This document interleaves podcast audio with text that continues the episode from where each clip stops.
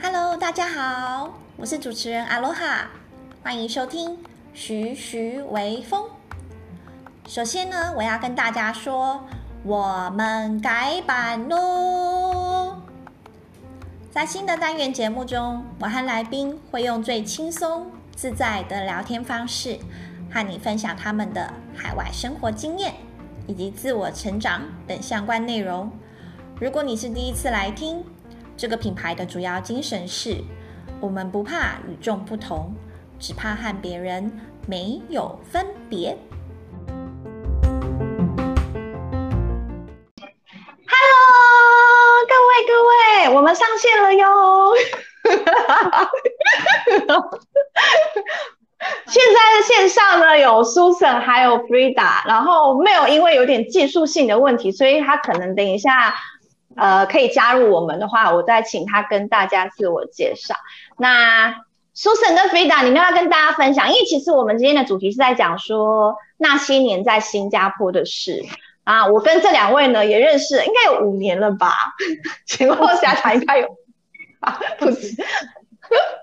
Anyway，就是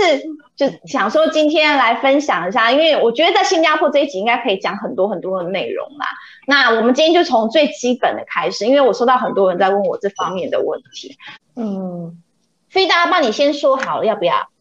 好啊，好啊，我先说。大家好，嗯、你先说。啊、呃，我在新加坡待了总共五年。那一开始是。因为透过就是说台湾的一零四银行里面有介绍，就是工作，然后呃一开始去那边是做餐饮业的。那因为其实这个呃我会想要去新加坡的原因是因为之前有认识蛮多就是马来西亚的朋友，那刚好有个机会可以去到那边，就是说看看啊走走，然后发现哎台湾一零四银行其实也有关于这方面的海外工作。那因为这样子的关系，所以我去到新加坡。呃，找到呃，透过中介就找到一份工作，是关于就是餐饮业的工作。那后来呃，刚好辗辗转有一个机会，就是说看到一份工作是在呃贸易公司，当地的贸易公司，嗯、新加坡产业的公司。嗯、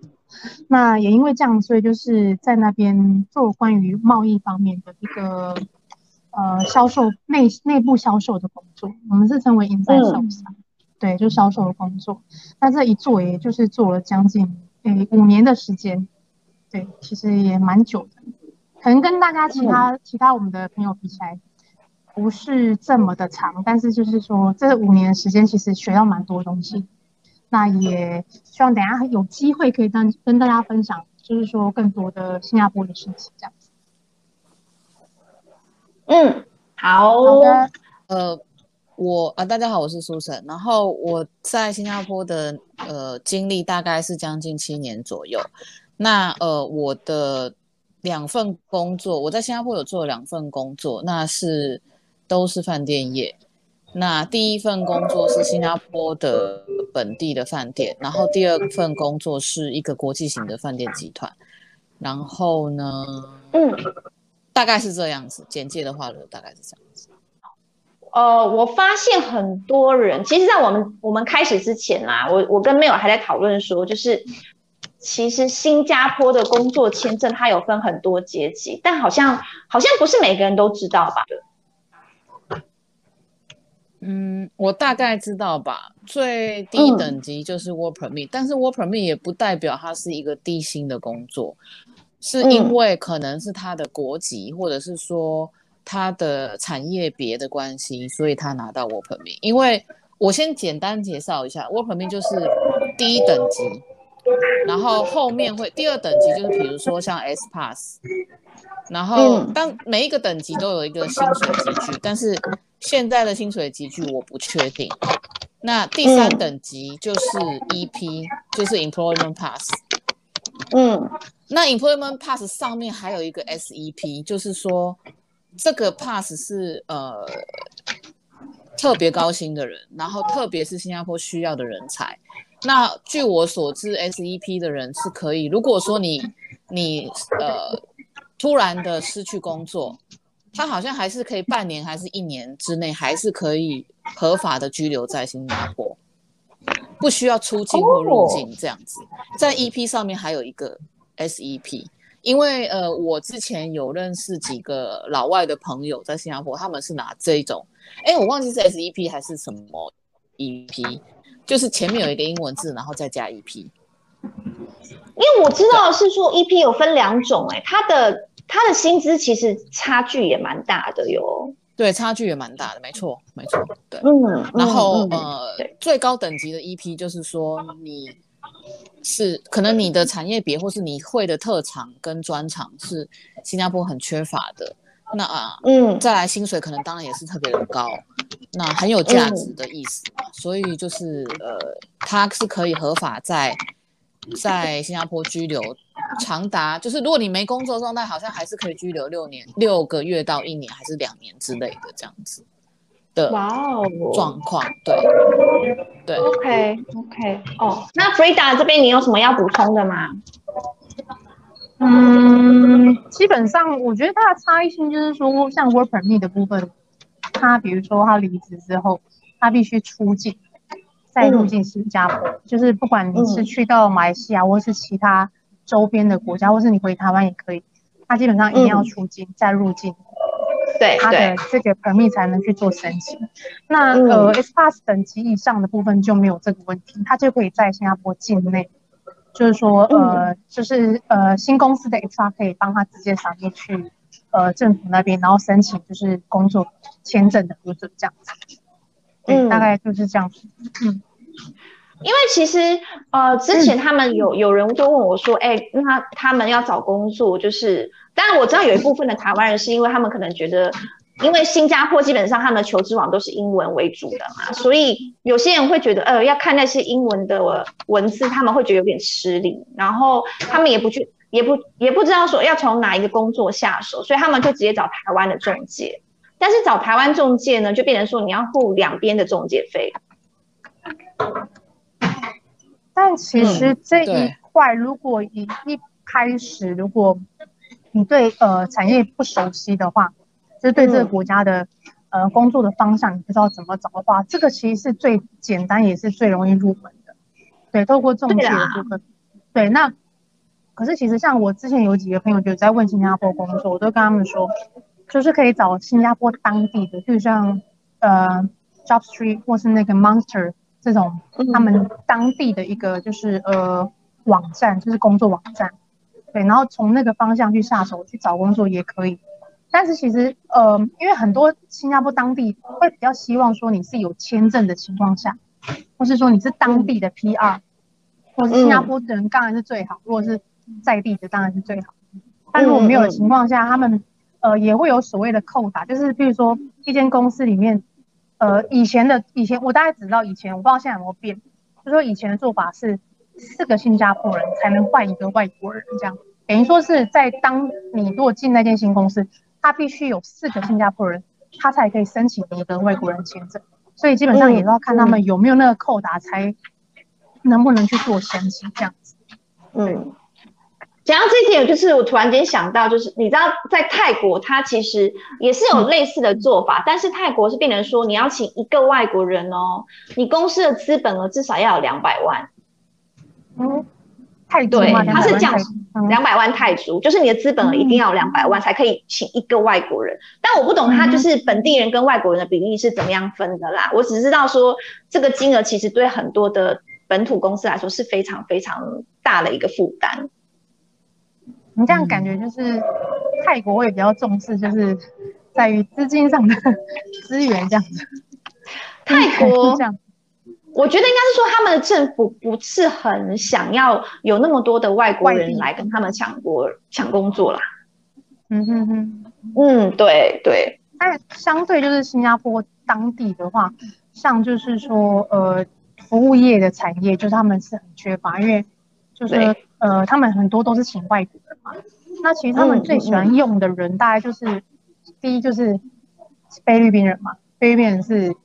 怎么讲？英文可以通，然后就是说在这一块，因为毕竟在新加坡还是比较多就是外籍人士，那基本上他们是以英语系为主，所以、嗯、呃这个部分他们就会蛮吃香。那第二个就是很厉害，就是马来西亚人。其实马来西亚跟新加跟菲律宾，我刚开始有点讲反，应该是马来西亚人为优先，因为马来西亚人其实英文都普遍都不会太差，即使再差的人，据、嗯、我的所知，就是还是可以沟通的那一种。所以就是加上他们又会多国语言，嗯、然后又嗯，应该说有语言上的优势，因为毕竟马呃新加坡或马来西亚是以印度呃新加嗯、呃、sorry 华人，然后呃马呃马来人跟印度人这三种主要的呃民族为主嘛，就是种族为主，嗯、对，所以基本上他们有先天的优势，对，所以基本上这两个族群的人，然后接下来我想嗯应该就是台湾人跟。中国人吧，等于后来他们，他们其实像以呃菲律宾来讲，除了服务业之外，还有就是医疗产业嘛，医疗产业也蛮多人在，就是请菲律宾人。嗯，不知道你们知道，嗯、就是就是我们之前也有朋友是做这一块的嘛，像他们也是很多菲律宾同事。对，所以像这个来讲的话，就变成说，像一阵一阵子他们政策在做变动的时候，就是新加坡政府正在做变动的时候。就会有不同的需求的人，对，可能有时候是可能在医疗产业，他们有需要一些，呃，有医疗背景的，可能是譬如说放射师啊，或者是一些专业的可能听力治疗师之类的。那在那个时期，他们就会很缺乏这样的人才。那如果有这方面的讯息的话，就可以，呃，通常都是透过朋友介绍，然后刚好有这样的缺，那你要不要去申请看看？就是我说你从台湾直接做申请，就会比较容易。对，或者是说像刚刚书生有提到，就是呃 EP 或是 SEP 等级以上的就是专业人才，他们比较会有机会，或者是说像有一些台湾不是有一些呃，比如说半导体产业啊，或者是一些工，就是有工业背景的人才，其实他们其实都是很有那个需求，而且给给的福利或是制度方面其实都还蛮不错。比如说可能像他们就呃租房子的话，就有所谓租屋津贴。然后呃，除此之外，就是他们可能每个月还有一可能一千两至两千的一些他们的可能生活开销或什么，他会有一些呃特定的名目让他们去使用这样子。嗯，然后假也特别多，然后可能或是这个我不知道，放假没听说过，从来没听说过。有有这样，你说哪个部分？是啊，你说 S E P S E P 或是那种比较高 E P 但是就是他们工作签证等级的。对，如果说像他们那一种，就是像我刚刚提到，可能以半导体产业为主的话，他们这样的人才过去，通常都会是拿一批等级以上。然后呃，我刚刚讲的那些福利制度其实都会有，就是很多公司都会提供。但是有一个很不好的东西，就是因为新加坡在找工作的时候，他们很喜欢签约，没有发现吗？对外籍人士。可是我觉得好像每个国家都有哎、欸，泰国也是啊，菲律宾、马来西亚都是。嗯，就是除了帮你申请签证之外，他会呃，对，可是像呃，以我自己公司来讲，我公司是没有的，他就是没有签合约，就是你随时是你是自由身，你可以走。Oh, 但是有一些些公司.像我刚刚提的，因为我刚好我是有一个朋友之前就是做这个半导体产业，所以他们在这一块就有规定，就是签两年的约至三年的约，我忘记是两年还是三年。哦、oh.，反正就是签约之后你不能走，那你走的话就是有会有所谓违约的问题。那这一块来讲，就可能会。呃，需要付违约金，对、嗯，那就变成说你可能要待满那个时间才划算。这个也蛮合理的嘛。如果公司给你租屋津贴，甚至给你小孩子、老婆 啊、呃，一年多少钱？那如果一年孩子给你很多次机票，比如说让你一个月回去一次好了，那我觉得这样是签约是合理的。如果说我也是那个工程师，他让我带我的家人、嗯、我的孩子。然后租屋也给我津贴，还给我机票，那我觉得签约是 OK 啦，就是说不呃不算是蛮合常理的，我我我是我是这样觉得啦。那但我我觉得就是你必须要、嗯、你必须要很真的对，然后你必须要真的很喜欢你的那一份工作，因为你签约一绑可能就是绑两年三年，所以你这个东西要想很清楚，嗯，就是在你还不知情的状况下。你去到那边，你也不知道什么情况，那有没有可能是因为某一些因素导致你没办法继续待下去？那就是，而且他违约金其实还蛮大笔的。对对对，就是他们他们在这个这方面的违约的这块，就是真的罚蛮重。所以就是要很慎重考虑这样。对，嗯，对啊，嗯，新加坡的他们的就是工作升迁以及薪资涨幅上面是个比台湾快很多的，薪资涨幅大概是百分之三到百分之五，每一年、啊。差不多，因为我我可以提，就是我之前前公司就这样，我做了四年嘛，四年五年，快五年，所以就是它是每一年都是大概像你讲的那样子的调在做调整，对，就所以就其实它有所谓的，我觉得在这一块他们其实做的比就是台湾还要好，对，就是我我也不知道怎么讲，就是这一块确实他们的就是。呃，每年的这个升幅是比较高的。啊，好好好。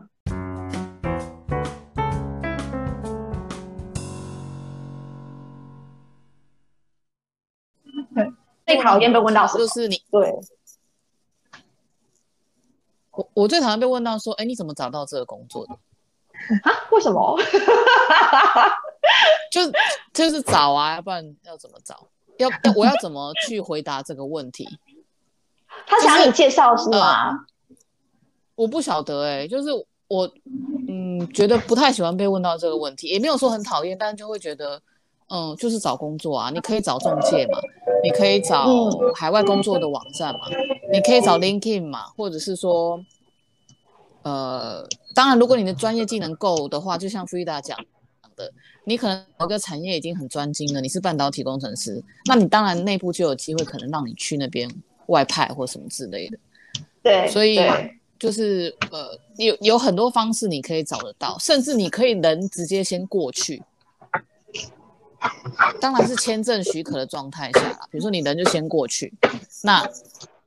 你你去适应了可能一两周，或甚至签证允许的状况下，你可能生活了一两个月，你觉得哎很 OK，你喜欢，薪水也不错，人民看起来很就是。呃，国泰民安的样子，那你就你就去申请，你就去找工作啊，你就去当地，你就问当地人怎么找工作啦，就是直接去他们习惯的网站啊，或习惯的方式去找工作。Frida，你觉得呢？你最讨厌被问什么问题？我觉得比较敏感的，大概就是会比较直接问你说，你赚多少钱？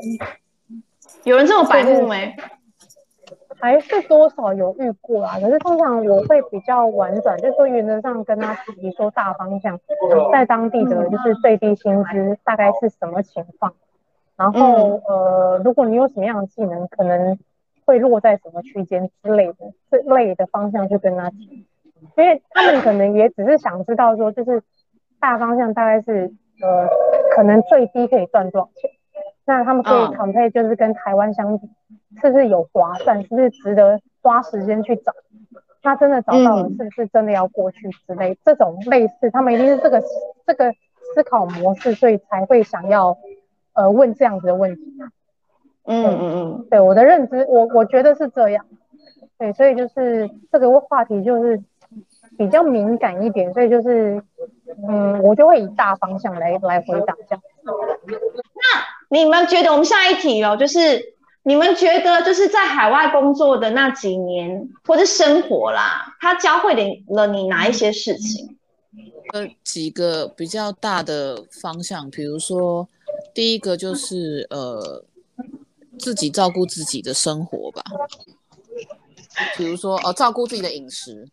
因为以前可能在家就是有爸爸妈妈照顾，然后爸爸妈妈的嗯。就是说也会比较依赖，就比较依赖爸妈。我自己是这样，我老实说。嗯、那、嗯、可是到国外之后，就你变得你自己必须一个人处理很多事情，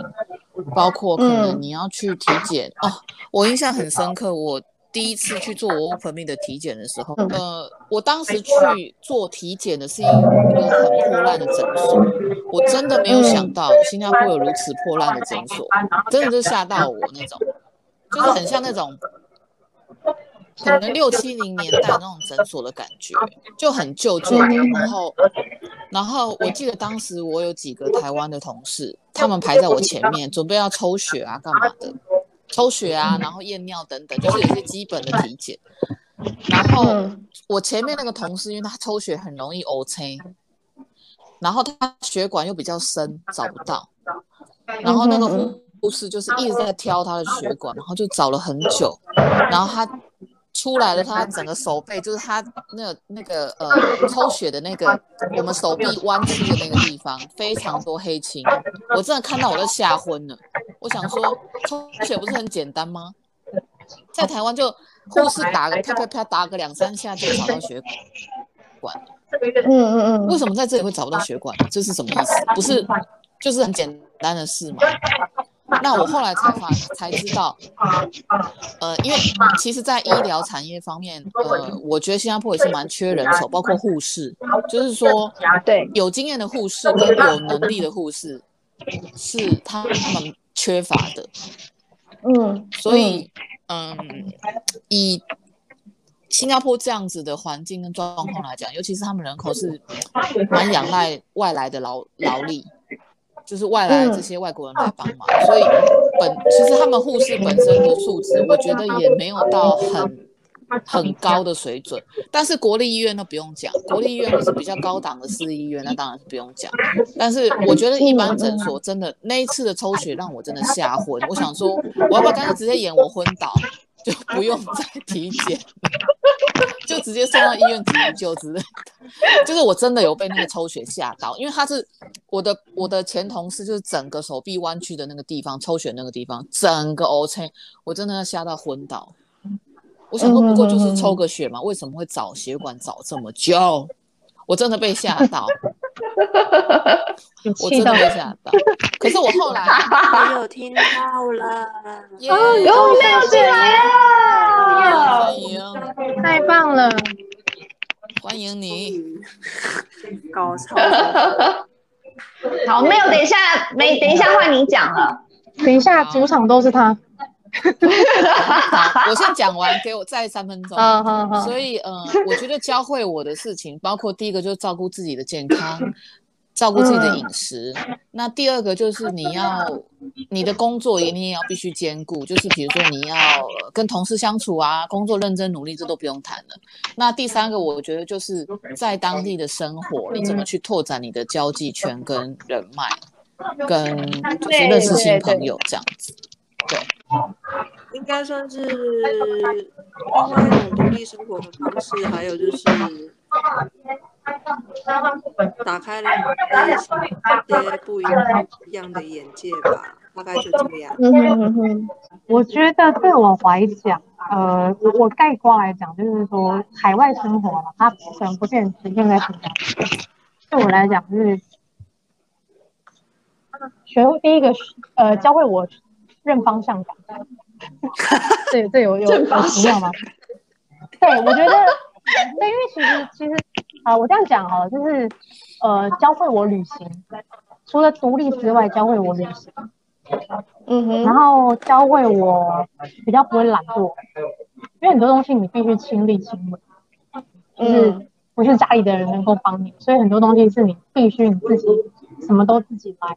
所以在这一块来讲，就是有很多规划，你必须是自己事先安排好，然后也没能够能够替代你，或是说帮你做什么事情。嗯，然后呃，在在另外一面，就是我刚刚提到的，就是旅行，就是可能从以前很懒惰，可能像我以前不喜欢运动，然后我现在变得很喜欢运动。你在台湾还有吗？有啊有啊，还是持续啊。就是原 Okay. 原先就是可能在在海外或者新加坡或是哪里，呃，我就是觉得那时候就觉得，哎、欸，好像其实运动还不错，好像其实呃旅行很不错。然后你去试了之后，你就发现，哎、欸，自己越来越喜欢，就是会爱上那个感觉。嗯、所以其实他教会，还有就是还有煮饭，然后你去尝试很多新的东西，就是你没有接触过的东西。嗯，这都是你可能你在台湾看不到的东西，嗯、然后你没办法去呃接触，或是说你所听所闻是呃你在台湾可能在地的朋友为什么是没办法给你这些体验，必须你自己亲自去体验，你才会知道感受。嗯，那确实这东西也变成呃，当你在跟这类型，像像譬如像我们这样啊，我们这类型的朋友相处在一起的时候，你就会一讲一个东西，你就会很清，你就会有那个感受说，哎，其实真的是这样。对，就是这是一种，嗯、呃，我觉得是一个很奇妙的旅程呢、啊。你要这样想，嗯，它是一个很奇妙的旅程。嗯、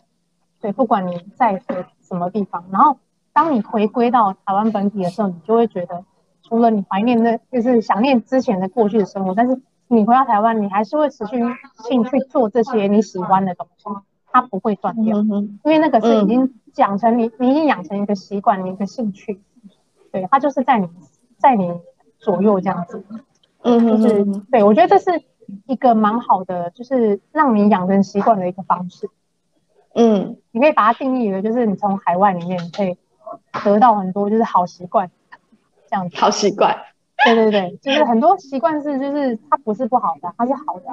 它是正面，它是正向的。嗯嗯，那我讲到，因为刚刚 Susan 有提到说，就是在海外，因为我记得大部分的人应该都是自己一个人去的比较多啦，所以你在、嗯、你在海外就是工作或生活这段期间，你是怎么样去拓展你的社交圈，怎么样去融入当地的朋友圈？就是，当然，第一个最直接的，就是你的同事。嗯，就是说，当然我们不强求说同事一定要变成朋友，嗯、但是其实你怎么去融入一个环境跟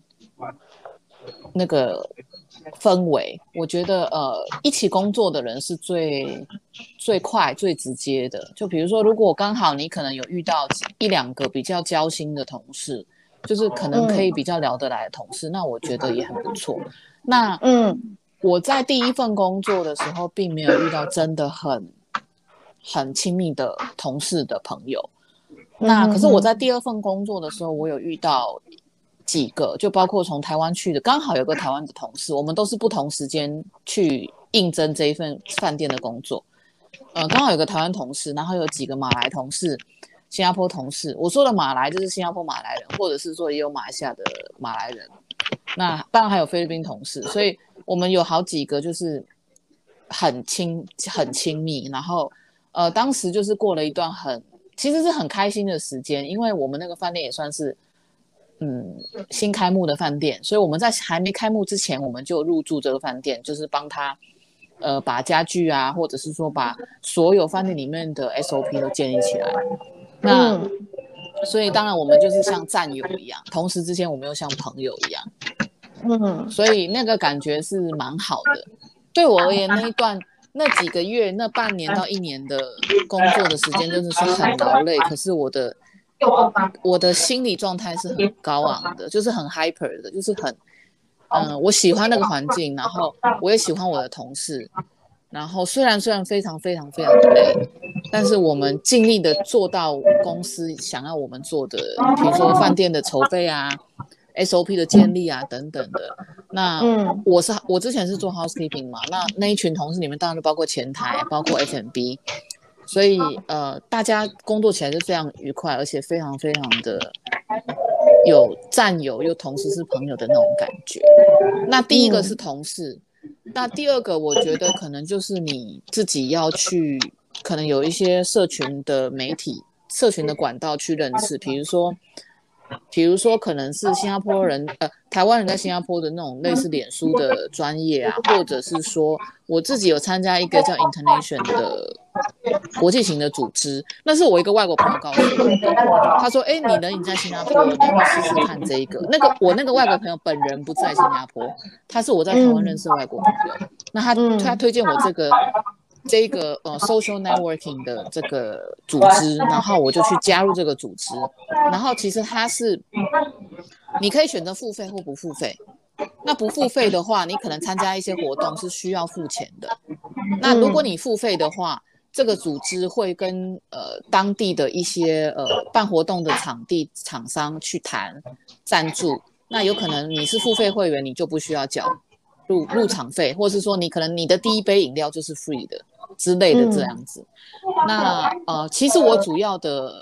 社交圈圈都是从同事或者是 international 或者是呃，大概其实最主要是我的话是最主要是这两个。那当然也有一些是，嗯啊，好像就是这几个吧，就 Facebook。但是我觉得，我觉得 Facebook 的，比如说台湾人在新加坡这个这个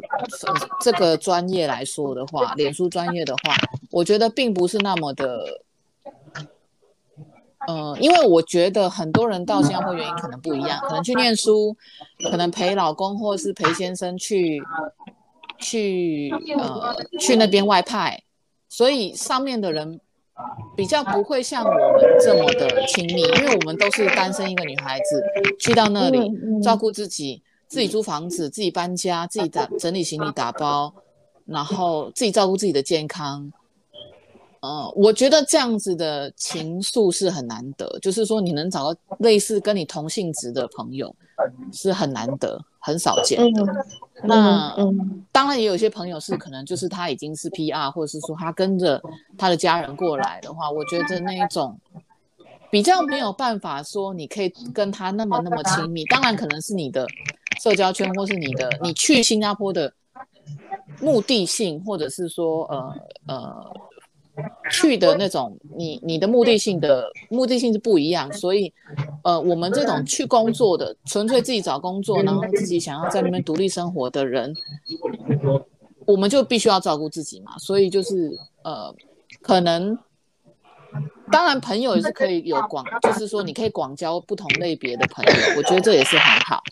那只是我自己会觉得，就是说。有有这群朋友真的是蛮蛮特别蛮好的，这样子再包养一下大家怎么样？讲完了，好，换 Frida。哎，我的话我会比较偏向我刚刚一开始前面有提到，就是我是因为朋友的关系嘛，马来西亚朋友关系，所以我来到新加坡工作，就是应该说就是刚好有那机会来看看，然后因此而在这边工作。那我就会比较偏向以前，就是在我还没来新加坡之前就认识当地的马来西亚朋友，对。然后另外就是说，呃，一开始好不好？我们是室友嘛，你还记得吗？嗯嗯嗯。对对对，我们是室友，我们跟另外两个女生嘛，就是还有一个叫 Ellie，跟另外一个忘记名字了，反正就四个人，就是刚好有这个机会，就是我们住在同一屋檐下。那其实，其实你有发现那时候我，呃，我台湾的以以我们现在台湾的朋友来讲，我是因为透过你的关系就会认识其他人嘛，你记得吗？好像是，记得，对对对对，就是像像像一开始的 Gwen 啊，或者是还有谁，Gwen 啊，然后 Sandra 啊，那个反正书成，对对对，没有之类，对，就是等于是那个时期这样子去认识一个一个的朋友这样。他另外还有，这这是第二个模式，第一个第三个模式就是，呃，我也是像书城一样，书城会找 international 嘛，那个组国际组织活动，那我是透过一个叫 Meet Up 一个 app，对，我知道，我刚刚其实本来想要提那那个 app 的，对对对，就是因为那个 app 那个 app 其实在新加坡还蛮好用的，就是它的活动，嗯、它的 event 是真的比台湾还要多，就是相对的，哦、然后因为加上我自己本身喜欢 hiking。就是你，你知道我喜欢爬山吗？虽然说新加坡那个也不叫山，嗯、就是 hiking，就是一般的健行的步道之类的，对。就但是它还是有踏到土地那种，对，所以就是它还是有那样子的地方可以让你去去走去逛这样子。所以就是其实我会透过那样子的模式，就是爬山的活动去认识朋友。对，我就是觉得，因为毕竟如果你有相同兴趣的话，你就会相对也会比较有方有话题可以聊嘛。对对对对对对，这样我就是尽量找自己就是有兴趣的话题或者有兴趣的活动的的类型的活动来参加。那可能比如说像读书会，我就没有那么喜欢，我就不是读书类型的，就是没有这么会讲话，然后也没有这么厉害，就是跟人家研究这种东西，可能这类型我就不会去进，就是也不是说不会啊，就是我可能就没有那么大兴趣，但是就于。运动方面的话，我就就会找这类型的工的的活动去去参加这样子，对，然后去认识就是其他的朋友，嗯、对，或者是你也可以自己一个人去，比如说动不动我们不是都去马来西亚流浪一下，然后再回来，其实在路上有时候也会遇认识一些就是一些人嘛，对，这也是一种方式，就是用这样的方式去认识很多就是不同类型的人这样子。对。那你们觉得，就是现在回想起来啊，你最印象深刻的生活经验是什么？是我我印象很深刻有一件事情，就是就是它有一点结合啦，就是说呃我在旅行当中遇到的朋友，然后我印象很深刻，就是我应该跟你们提过这个状况，就有一次我自己一个人跑去槟城旅行，然后就马来西亚槟城嘛。然后，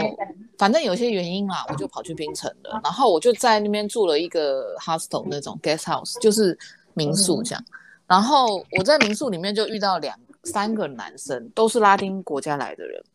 呃，两个是巴西男生，然后其中一个是阿根廷男生。然后我们三个就聊得很来啊。然后，哎，四个讲错，四个人就聊得很来。那其中两个英文还可以。那我们就就稍微有聊了，然后我们同时住在那个民宿，然后呢，民宿的那个民宿的工作人员是一个马来人的大姐，我刚才后来变得很好的朋友，嗯，我就在槟城结束我的旅程之后，我想说我要回新加坡了，然后我就跟他讲说，哎，我们就我就跟那另外三个男生拜拜，我就说，哦，因为我我要回去新加坡工作了，我的假期已经结束了，只是短短的四五天这样子，我就说我的假期已经结束了，所以。就是要跟你们说再见，然后当然也聊得很来，然后就就结束了，我就回新加坡了，就拜拜拜拜，我也没留联络方式。然后后来呢，呃，其中有个阿根廷男生我留了联络方式，然后我就回新加坡了。然后阿根廷男生就跟我说：“哎，苏轼，那个其实我槟城之后，原本我 plan 去其他国家，可是我想说我先去新加坡好了。”我说哦，好啊，你如果来，如果我们有我有空的话，我们可以就是稍微带你们走一下。然后他就说哦，好啊，那我去。所以我知道这个阿根廷的人是要来的。嗯，我说好，那我就继续我的工作啊，什么什么的。结果另外两个有巴西男生嘛，我刚刚讲的有三个，主要有三个男生。嗯，然后那两个巴西男生我完全没有任何联系方式。就有一天跟你们的聚会上，跟你们的聚会上，我记得我走到。离我工作公司附近的一个酒吧，就要跟你们碰面，一群女孩子啊，就是 girls party 这样子。然后我就走走走走，从我公司下班走走走走去酒吧路上，我想说，哎，奇怪，这两个老外怎么那么面熟？奇怪了，这很面熟。那两个人迎面而来，说那两个人看着我，也觉得，哎，奇怪，这这女生怎么那么眼熟？然后真的，我们擦身而过的时候，我马上转身就他们两个人的名字。因为我想起来，就是我在冰城，好厉害，你还记得？我在冰城认识的那两个男生，男生，然后我就事件很小，哎，你们怎么在这里？超可怕的！然后我就说你们两个怎么在这里？他说没有啊，我们后来就想说，嗯、那要不然我们来新加坡玩这样子。我说，哎，那个谁谁谁，那个阿根廷男生也是要，也是人，现在在新加坡，我要带你们三个人去走好了，去逛逛这样。他说，哦，好啊，好啊，没有问题。如果你有空，你你觉得你想带我们，就带我们去这样子。后来我就带他们走了大概半天还是一天的行程，这样就呃，因为我觉得新加坡、马来西亚、泰国这这一带其实是蛮多的国际游客会去，因为是观光的重镇嘛，就是说观光的重要国家，所以这几个地方是一定会有很多很大量的国际游客去观光啊、去旅行啊、干嘛。所以你在旅行上面遇到的朋友是会让你。觉得我，我觉得像这样的状况，我就觉得非常非常有趣跟很巧合，所以后来我们都变成好朋友了。嗯嗯、就是包括那个民宿的，我住在槟城那个民宿的老板，然后跟这几个巴西男生跟阿根廷人，嗯、我们后来都变成朋友了，就是一个很巧合的缘分这样子。那、嗯、我我现在你让我想印象深刻的事情，我觉得是旅行。我其实印象深刻比较会是旅行、欸，哎，就是说。因为在新加坡可能刚好也假比较多，然后你离东南亚国家也比较近，所以你可以很容易安排。嗯、那再加上我的工作是排班的，所以他可以排一个机票比较 便宜的，呃，off day 的 schedule 这样子。我的 schedule 其实老实说，从新加坡飞去东南亚国家都很便宜的，叶小姐。对啊，就是便宜，再加上再加上我的假很好排，我可以排二三四的。休息，所以我可以礼拜二早上出发，嗯、可能是机票最便宜的时候，嗯、然后礼拜四回新加坡、嗯、这种行程。嗯、对，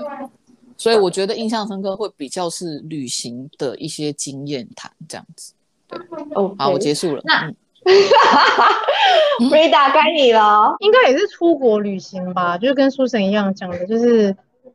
最印象在那当地的生活。大家好像对在新加坡本身没有没有什么很特别深刻的回忆。其实因为其实，在新加坡你们你们也都懂啊，就是它的它就是一个真的是比较偏向于工作的地方。嗯，那其实你说有什么特殊的体验，我倒是觉得都会比较偏往海外发展。啊，有啦有啦，特殊的生活经验，买机票算不算？就是它机票很好买。然后也很便宜，像你们刚刚有提到的，对，就是其实就是有时候就是会偷闲啊，比如说在上班的时候会做一些 东西或者在 这对我，你在这个这个平台上面讲，这样可以吗？应该没关系吧？这个这个又不是一个官官方网站，它只是一个 聊天的地方，不是吗？是啊，是啊。对啊，对啊，就是其实你不会被抓走就好了，所以我们对，就是基本上就是。呃，你在购买的过程当中，你就会觉得哇，其实怎么这么方便，然后怎么怎么这么便宜，这么好买之类的，嗯，就会一直有这种想法。然后，嗯，就是基本上还是都海外啦，就是你可能跑出去，哦，我想起来了，有一个东西，我想起来了，就是呃，露天电影院，你记得吗？Marina Bay，对对对对。其实这个是我一直都很想念的地方，因为其实台我回来台湾之后，我其实也有到处去找，就是这种露天电影院，嗯，确实也是有，但其实还蛮多是要付费的。然后即使不付费，它也必须要注册。就是我有找到两个，就关于呃露天电影院的，就是像它叫屋顶电影院，然后一个叫、嗯、好像叫露天屁股吧，我忘记了。反正就是他，他这两个就是基本上就是他会安排一些些，就是有可能有趣的电影，或是可能呃跟节日有关，比如说最近有情人节嘛，昨天情人节，他可能就会找关于就是这方面类型的爱情戏，呃、嗯、让大家来观看。但是嗯，他的前提就是必须你你可能要时常去观去查看他的 Facebook 呃 Fans Page，然后你要去呃去抢那个票，有时候可能是。不用钱，免费票，零元机票，零元的不是零元机票，零元的呃电影票，你就必须去抢它。可是其实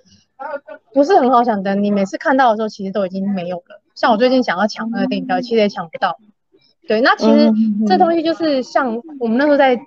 呃下播，不是会常常有这样免费的。比如说你有时候你会你会找到说啊有免费的，比如在马尼拉附近，或是你自己公司办的那个。就是呃，就是 event 嘛，就是那个呃，你们公司前面的场地，就是可以办这样子的一个活动，就觉得其实蛮有趣的，因为这是在台湾可能比较少遇到，而且也不是这么好找到的的活动。对，就是这个东西，其实还有一个东西，我想起来了，还有一个，我还可以再分享一个，就是关于那个运动，运动，在后新加坡后期的时候，其实我的。我的日我我会跳，因为我我我会跳有氧，就是有氧润巴嘛，你知道吗？就是我每次都有跳那个润巴，然后那个那个那个活动其实是，其实那个那个那边的老师其实算是有点类似像开启我润巴之路，可是其实盖正更之前其实也是有一个老师，但是真正我开始有持续性在在跳的话，就是从新加坡开始。那一开始我是去 com community，他们的 community 就是像我们的台湾的运动中心嘛。那那时候在、嗯、呃那那段时间我就是在那个地方就是跟老师学怎么跳伦巴，然后就是觉得好玩嘛，很有趣这样。后来我也发现新加坡政府为了就是提倡让大家都可以一起运动，新加坡政府有一点很好，就是它有很多 event 或是一些免费，它提供给就是自己当地新加坡市民的一个活动啊，或是说可以让大家一起来参与。那运动其中也是一项，他们在后期其实一直很推崇，就是大家可以全民一起来运动，所以他就有这样子的活动释放在他们的，我忘记是哪哪一方面的官网，就是你会看到有个这样的讯息释放，然后你就可以按照那个 schedule，就是它是星期一到星期天都有，然后你就去看它的时间点，哪个适合你的时间，它有点像上课的课程，但它这是免费的，而且是露天的，它可能是办在 shopping mall 的呃 mall 里面，或者是。在它的外面的一个外围场地，让你就是可以大家全民一起运动，然后你有兴你有兴趣，你有时间你就去参加。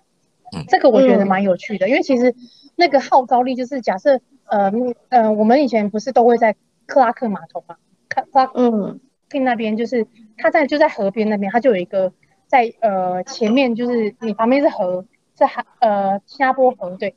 然后呃你就可以在那个地方就是空地跟大家一起练跳，就是练跳有氧，然后运动这样，其实是蛮有趣的。可是我觉得。那个是因为他们是新加坡政府，嗯、他们很强力的推广这个东西。如果说台湾、啊、台湾本身的话，他们也是就是从头到尾就全全力的推广的话，其实也是可以做得起来的。对，但是我觉得台湾在于这部分就可能也不是说不 OK，只是说就是呃，他们那边有很多这种免费的，然后可能不用你花时间去用抢。嗯嗯，因为我不知道是不是台湾人口比较多还是怎样，还是。还是新加坡当地人的文化的问题，就是我觉得就是那个参与度啊，可是相对就是人民的参与度也很重要啊。就是说，就是可能台湾台湾不是就抢风头，去抢那个名额，或是你就去一窝蜂，大家都看到新闻就一窝蜂跑去那个地方，那就会挤得要死，可能你有时候甚至也进不去。那新加坡的部分就不一样，可能没有，我觉得可能你要花一点点精力去找这个资讯，然后你找到之后，你就发现，哎，其实。这样的活动好像也没有想象中那么多人，可是你可以很尽兴、很尽兴呃尽兴的去参与这样子。嗯、我觉得这点是蛮好的，我觉得这是我印象真的很深刻，就是我觉得蛮有趣的地方。对，就是在我要离开，我都会觉得，嗯。我记得那时候我我一直有跟我的就是新加坡的同事 share 这这些活动的资讯，嗯、可是他们给我的 feedback 都是说，啊。这个东西啊，算了吧，就是他他们宁愿就是花这个时间去，可能回家啊，可能会去吃饭啊什么之类，他们不会想要参加这种活动，反而是比较多的，是像我们一样外地人的，就会很喜欢这种活动。然后，如果你刚刚讲到就是跳舞这种的话，我发现就是常常来参加我们公司办的这种跳舞的活动，也大部分都是那种可能就是。上班族下班之后，可是通常都不是很年轻的那一种，就是可能三十末左右开始的会比较多，以年龄数来说。对啊，就是就是相对比起来，就是台湾的参与度就比较够，但是就是变得你要花时间去抢，就是你要去抢那个名额什么之类，但是新加坡就不用，因为他们自己当地人就是还好这样。应该说台湾人在这方面的概念很、啊、很健康，所以就比较难抢票。对，但但其实他也有所谓的，就是，但我印象比较深刻，就是我可以分享一个，就是这有一点点可能你可能会觉得有点偏题，但是我觉得有一点点相关性的，就是呃，我那时候在末期，我有学芳疗，记得吗？我我有跟一个新加坡老师学芳疗，嗯、然后他那个老师就跟我说，他说其实。在他们那边的话，其实要找这方面的资讯比较困难。嗯，对。然后也因为这样，所以呃，当客人老师在讲解课程当中，他们就会说，他就会说，其实台湾人比较有概念。如果是他们当地人来学，他因为他有教过当地的学生嘛，他就说他们相对就比较没有概念。这是我从一个真正的新加坡人口中听到的话，就是他们在某一些东西上面，可能不知道是资源比较缺乏，还是他们本身就是。对于可能，比如说健康养生比较没有没有兴趣，没有概念，然后可能政府也没有这么、嗯、这么倡导，所以就是他们也不会这么积极想要去参与这些东西。对，嗯，对，就是我自己觉得他们比较是、嗯、比较是想要当那个被服侍的，他们不会想说要去、嗯、要去了解，所以他们那些人是怎么样去做这些事情的。对啊，就是就是，我觉得那个跟文化有关系啊，就是他们当地的文化就这样，嗯、然后可能台湾的文化就是大家觉得可能我们这些出去的人就会觉得接触很多新事物很有趣，这样，对，你就会很想要多方尝试，对，嗯，大概是这样。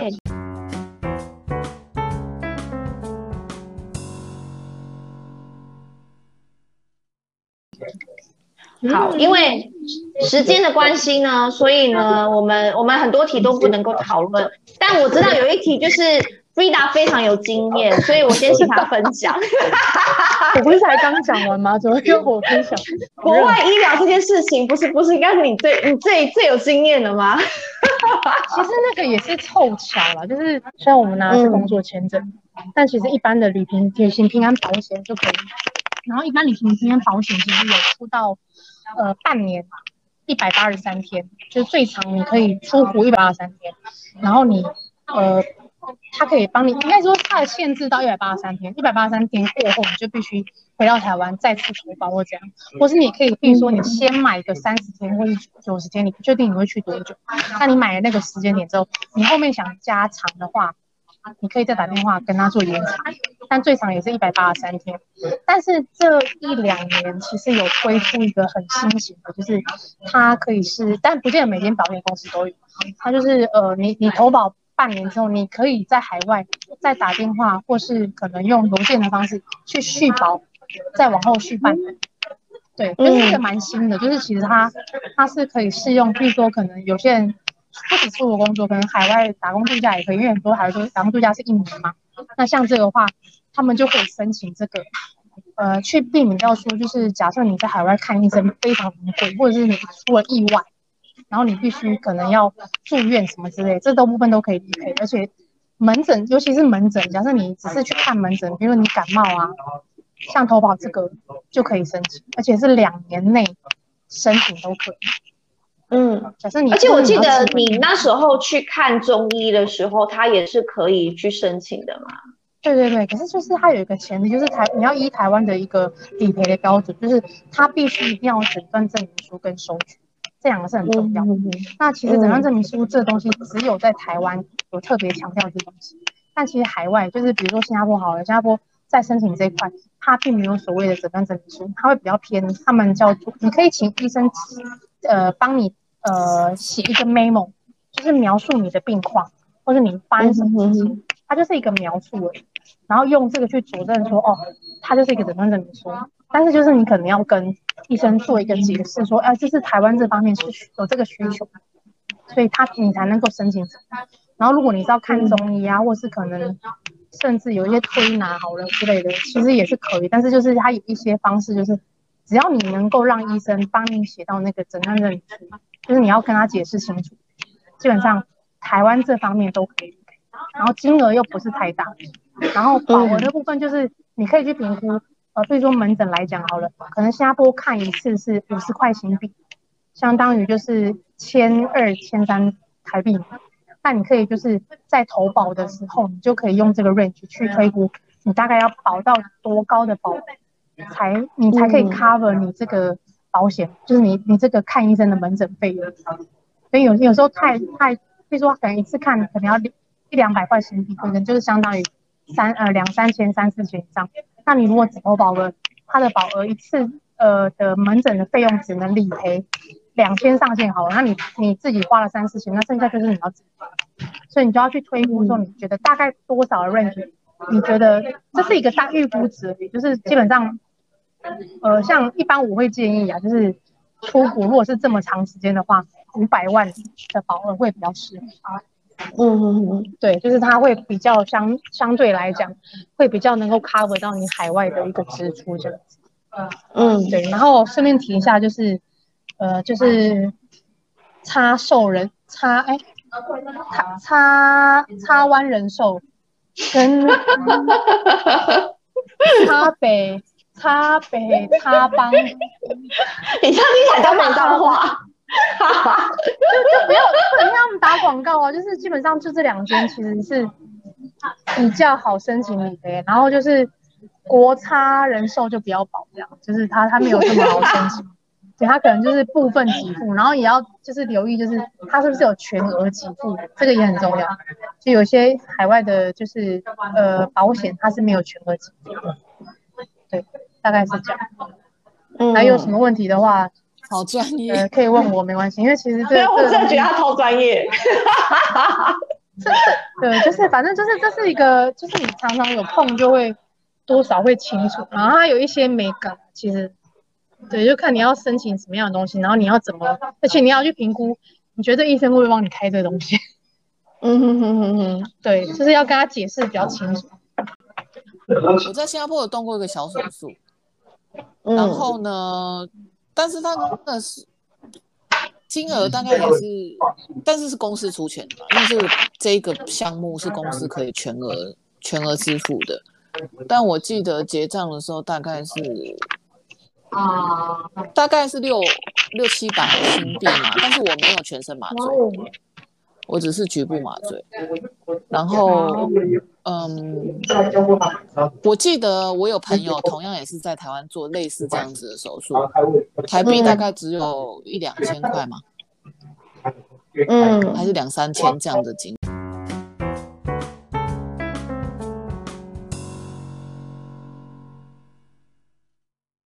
说到这边了吗？好，对啊，就先到这边了。好，谢谢阿洛华的邀约，谢谢阿洛华，谢谢大家，谢谢阿罗哈，拜拜。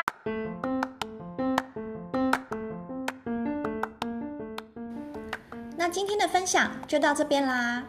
不知道你喜欢改版后的内容吗？如果你对这个节目有任何的想法或建议，我都非常期待你听到你的消息哦。请你帮助我一起更加进步吧。喜欢的朋友记得帮我在 iTunes Store 上打星评价，并分享给其他需要的朋友们。还没追踪我的朋友，记得要按追踪哟。最后的最后，如果你想支持我继续创作，欢迎请我喝一杯咖啡。当然，如果你想要找人聊聊，我现在也开放老徐出租服务。连接我会放在内容描述区内。拜拜，我们下次见。